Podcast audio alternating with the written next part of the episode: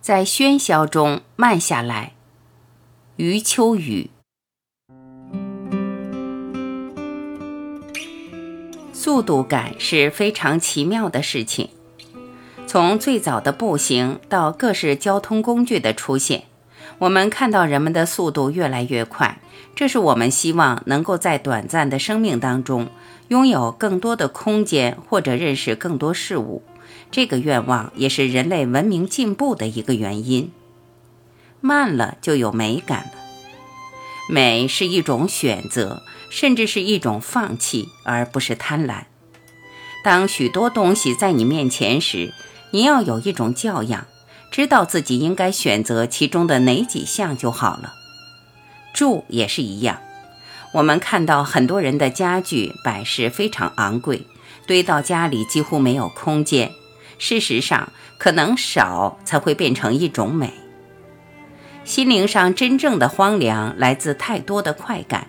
就是你不断的在口味上刺激自己吃到饱，在衣物上满足，或者在居住条件上买更昂贵的房子，不断的投资赚钱。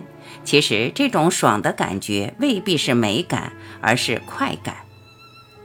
有时候美感反而是在大家都快的时候，你慢下来了。你不妨给自己一个机会。在不那么匆匆忙忙要赶去上班或者上学的时候，去体会不同的速度感。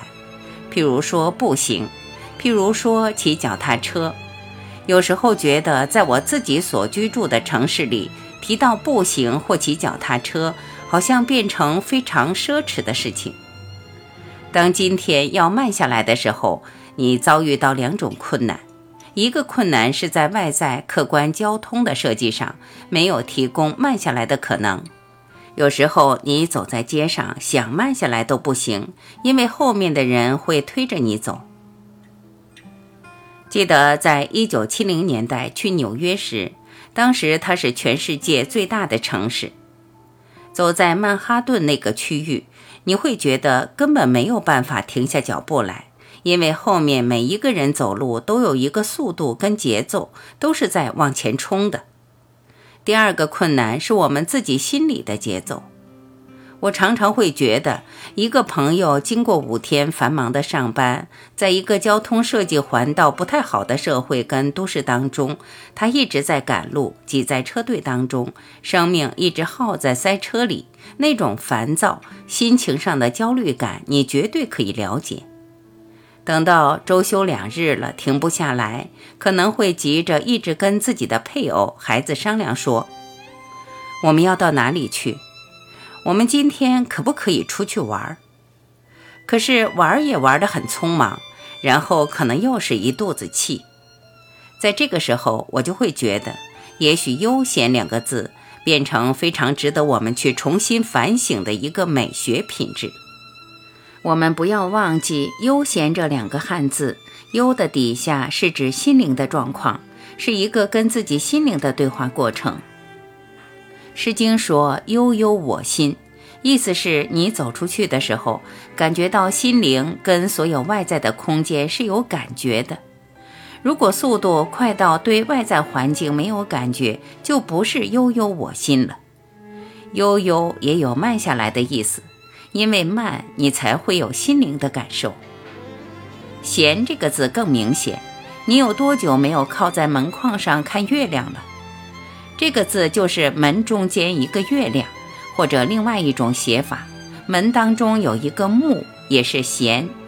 你多久没有在你家门口的那棵大树底下靠着走一走路，乘凉，觉得树荫很美？悠闲两个字都在提醒我们。不一定要跑得很远，可能就在你家门口就能有所感受。但重要的是心境上的悠闲。悠闲是先把自己心灵上的急躁感、焦虑感，能够转换成比较缓慢的节奏。在我们把自己行动的速度放慢之后，会有不同的感受从心底生出来。你有没有想过？当车子开得飞快，在高速公路上笔直地从 A 点抵达 B 点时，当中错过了生命中多少丰富的事物。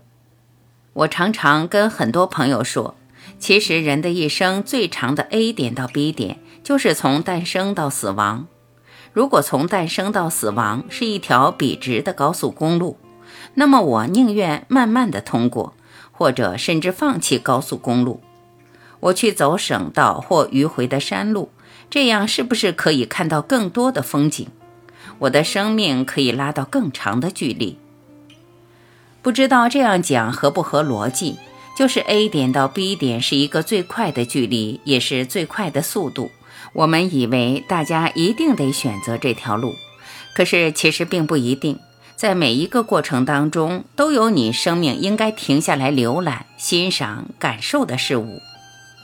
所以，先进的工业革命国家才会在城市里特别设计出人行步道，来提醒我们、鼓励我们或者建议我们：你可以有车子，可是你也可以不开车子。我想，这里又回到我们刚刚提到的美学基本规则：你有，而你可以不用，才是美。我们不要变成物质的奴隶。譬如，我可以吃得多，可是我也可以吃得少。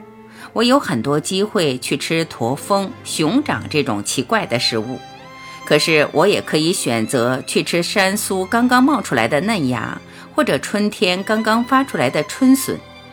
那些不是昂贵的食物，但让我品尝到生命里面清淡的滋味，这才是美。